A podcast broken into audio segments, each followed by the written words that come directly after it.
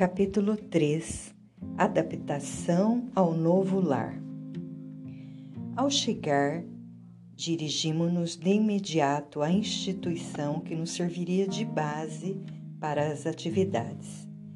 Em um local aprazível, próxima ao mar, podíamos beneficiar-nos das emanações do oceano, do brilho do plâncton à noite e a seiva das árvores que muito nos auxiliam na constituição perispiritual.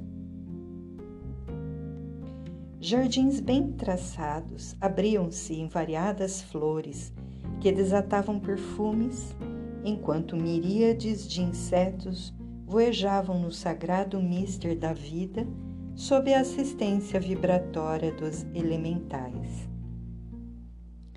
Tratava-se de uma comunidade espiritista dedicada à iluminação de consciências e edificação moral pelo estudo da codificação kardeciana.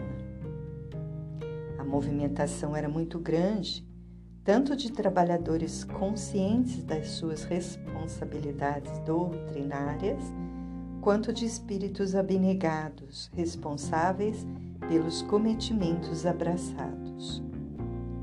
Num dos setores havia um edifício especialmente dedicado às reuniões mediúnicas e o movimento de sofredores de ambos os planos fazia-se significativo.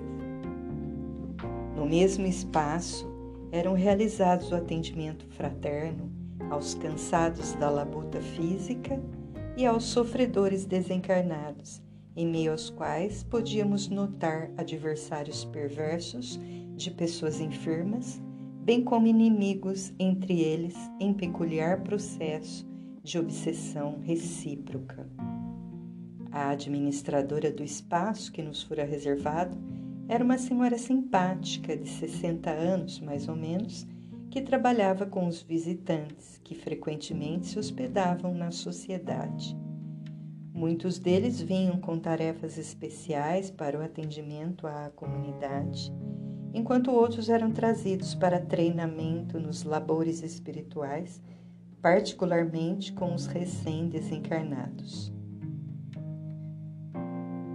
Fomos conduzidos com muita fraternidade aos cômodos que nos deveriam albergar e preparar-nos para conhecer os labores formosos da instituição um educandário nobre, um templo de fé, um laboratório de pesquisas, quaisquer lugares onde se observem serviços de edificação da sociedade, são abençoados redutos de amor e de construção do bem, preservado por espíritos gentis, que são colocados como guardiões para evitar a baderna dos ociosos, burlões e perturbadores.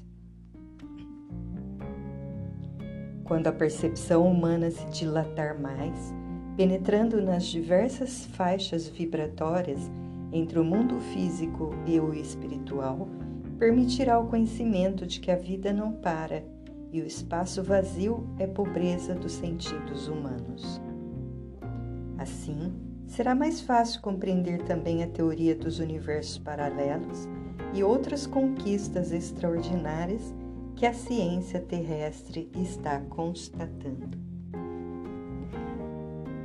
Respirava-se o ar espiritual do trabalho em que Jesus, na condição de condutor sublime, era venerado através da ação de todos que ali se encontravam. Após alguns minutos, Marta nos informou que o mentor da instituição, discípulo do Santo de Assis, aguardava-nos a fim de oferecer-nos as boas-vindas. A sala onde fomos recebidos era simples, quase sem adorno de qualquer natureza, tendo na parede uma gravura do beijo de Francisco de Assis dera no irmão leproso quando ainda era candidato a cavaleiro no mundo. O irmão Gracindo recebeu-nos com afabilidade e explicou-nos que estava à frente da instituição por orientação do pobrezinho desde a sua fundação. Explicou-nos ainda que a problemática do momento muito o preocupava em razão dos prognósticos médicos, algo alarmantes, assim como das informações espirituais de que tomara conhecimento. Desde há alguns meses, os benfeitores da humanidade deram-se conta da guerra terrível com o estranho vírus, que parecia haver sido trabalhado em laboratório, utilizando-se da cepa comum da influenza e se deveria prolongar, maléfico, na Terra por mais de dois anos, superando o da crise espanhola. Entreteceu considerações sobre a caridade em relação aos pacientes e a todos os sofredores no seu processo de evolução e dirigiu-se diretamente ao irmão Spinelli, informando-o que podia contar com todos os serviços da instituição a qualquer momento e sem consulta anterior. Nominado com clareza, o amigo Francisco elucidou que era a primeira vez que participava de um labor desse gênero porque estava emocionalmente vinculado ao solo gaúcho nas tarefas de expansão do Espiritismo e suas atividades incomparáveis. O nobre administrador convidou para que nos acompanhassem dois amigos espirituais que se encontravam presentes e fizessem o trabalho de Cicerone da bela instituição. Saímos em agradável conversação e observamos a colmeia de ação benéfica. A instituição, especificamente, dedicava-se à obra de educação. Porém, o Santo de Assis havia recomendado que não fossem esquecidos os filhos do Calvário, por Jesus assim denominados, que experimentavam as vicissitudes no declínio da existência física e eram abandonados. Foram criados setores especiais para idosos, embora sem internamento, oferecendo-se cuidados e terapias preventivas às enfermidades sorrateiras, abrindo-se escolas tradicionais e profissionais, de modo que as novas gerações, melhores educadas, pudessem constituir a futura sociedade a higiene, os cuidados domésticos e os setores especializados em diversas áreas médica, odontológica, farmacêutica, laboratorial, de parto natural chamavam-nos a atenção, mas também a alegria e a psicosfera ambientais de voluntários e funcionários perfeitamente conscientes de que o amor é a maior terapêutica preventiva e curativa que existe setor doutrinário, fiel aos princípios do Evangelho e à codificação kardeciana, estava em pleno funcionamento, o que nos surpreendeu satisfatoriamente. À hora da refeição, fomos convidados ao refeitório central, quando fomos apresentados a todos os trabalhadores pela generosidade do irmão Gracindo.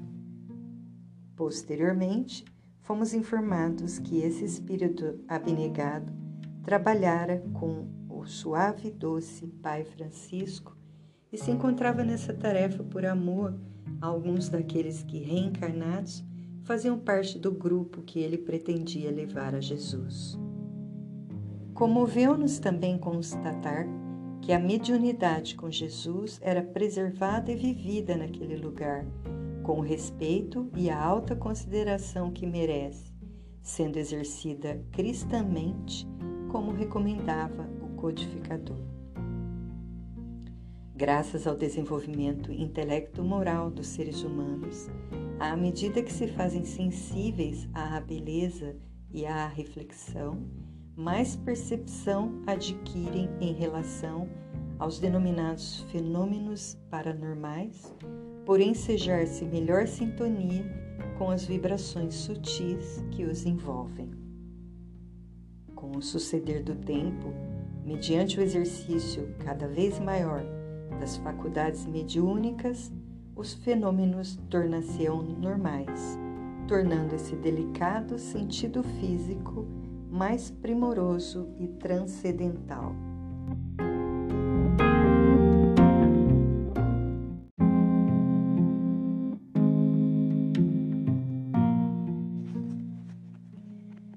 Cada vez mais se constata que a energia espiritual é a portadora de todos os valores que constituem a vida animal e, especialmente, a humana. Graças aos estudos da fenomenologia mediúnica, mais ampla gama de ocorrências passa a fazer parte do cardápio existencial por facultar a penetração em faixas vibratórias ainda pouco conhecidas e vivenciadas. Ali estávamos em um mundo vibrante, com movimento e recursos poderosos que, no entanto, passavam despercebidos das pessoas que residiam ou se encontravam nos diversos setores em plena atividade. Seriam dois mundos em perfeita sintonia ou apenas um mundo em duas especialidades de percepção? A verdade é que cada momento de é que em cada momento de reflexão, mais encantado com as descobertas e identificações que faço, reencontrava sempre a vida nas mais diversas expressões. O dia finava-se lentamente, permitindo-nos ver à distância a linha do oceano, confundindo-se com as nuvens coloridas do sol poente. Nesse momento, passamos a escutar uma antiga melodia religiosa de Palestrina, o grande compositor sacro, que parecia tangida por mãos e vozes invisíveis. Observamos e sentimos uma suave brisa agradável que invadia todos os recantos da instituição. Nessa ocasião, um dos membros do nosso grupo, que fora médico virologista na sua última investidura física, murmurou gentil: É a hora do Ângelus das orações de louvor a Maria, a Santíssima, na sala de atividades mediúnicas para onde devemos rumar. O doutor Eudal, Eudalbo fora-nos apresentado antes de iniciarmos a jornada e fora na Terra um grande devotado estudioso da virologia. Diversas vezes estivera na instituição e desfrutava de muito respeito dos seus membros pela contribuição que dava em viroses menos letais que ocorrera nesse século e ainda remanesciam com episódios esporádicos. Afirmou que poderíamos acercar-nos do local, participar das orações e rápidos comentários realizados pelo irmão Gracindo. A sala de pequenas proporções estava repleta com os chefes de departamento e alguns convidados e nos emocionamos com as dúlcidas vibrações ambientais.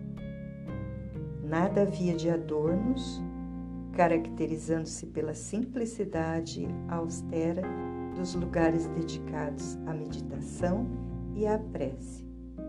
À frente, a mesa em torno da qual, nos dias próprios, sentavam-se os membros da atividade mediúnica e, em seguida, algumas filas de cadeiras corretamente colocadas, sem qualquer forma ri ritualística. Sobre o móvel encontravam-se as cinco obras da codificação espírita.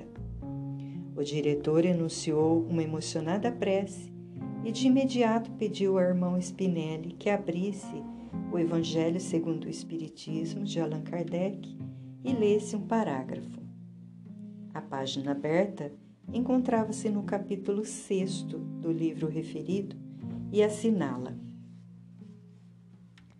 Todos os sofrimentos, misérias, decepções, dores físicas, perda de seres amados, encontram consolação em a fé no futuro em a confiança na justiça de Deus que o Cristo veio ensinar aos homens. Sobre aquele que, ao contrário, nada espera após essa vida ou que simplesmente duvida, as aflições caem com todo o peso e nenhuma esperança lhe mitiga o amargor. Foi isso que levou Jesus a dizer: Vinde a mim, todos vós que estáis fatigados, que eu vos aliviarei. O mentor solicitou-lhe que comentasse em breves palavras o magnífico texto, o que foi feito com o brilhantismo que lhe é peculiar. Paz seja convosco, iniciou o querido companheiro. Sempre nos referimos às misérias que nos acontecem no transcurso da evolução, olvidando-nos que elas são os frutos espúrios do nosso comportamento. O Pai Celestial nos proporciona a reencarnação a fim de preparar-nos para a glória que nos está reservada. Entretanto, as heranças doentias do processo inicial permanecem dominando as nossas paisagens íntimas e empurrando-nos para os fossos do desequilíbrio e da insensatez. Compreendêssemos a necessidade da fé no futuro e nos pouparíamos no presente de acompliciamento com as paixões servis que nos aprisionam nos painéis da inferioridade. Confiássemos em Deus e adotássemos o comportamento ensinado e vivido por Jesus, e com certeza o nosso fardo seria leve, sem qualquer fadiga. Eis porque o Espiritismo é a doutrina da consolação, semelhante ao que Jesus fez, ajudando-nos a agir corretamente, sem a vã loucura de desejarmos a solução milagrosa dos problemas através dos mentores, cabendo-nos a nós próprios realizá-la. Que o Senhor nos abençoe. O seu verbo, sempre gentil e suave, penetrou-nos o ser e insculpiu-se-nos no âmago do ser. O mentor considerou a gravidade do momento na Terra e a preocupação de todos em relação à pandemia que agora se tornava terrivelmente visível com a agressividade de que se constituía, surpreendendo o mundo dito civilizado, mas ainda algo primitivo. Referiu-se aos aventureiros que se iriam aproveitar da circunstância dolorosa para ampliar o furto e a desonra, mas que a nós interessavam as preocupações do amor e da caridade atendendo ao apelo planetário de misericórdia aos céus compassivos. Menos de uma hora transcorrida, a reunião foi suspensa e mantivemos algum diálogo com os demais trabalhadores da comunidade, enquanto a natureza respirava paz e bênçãos.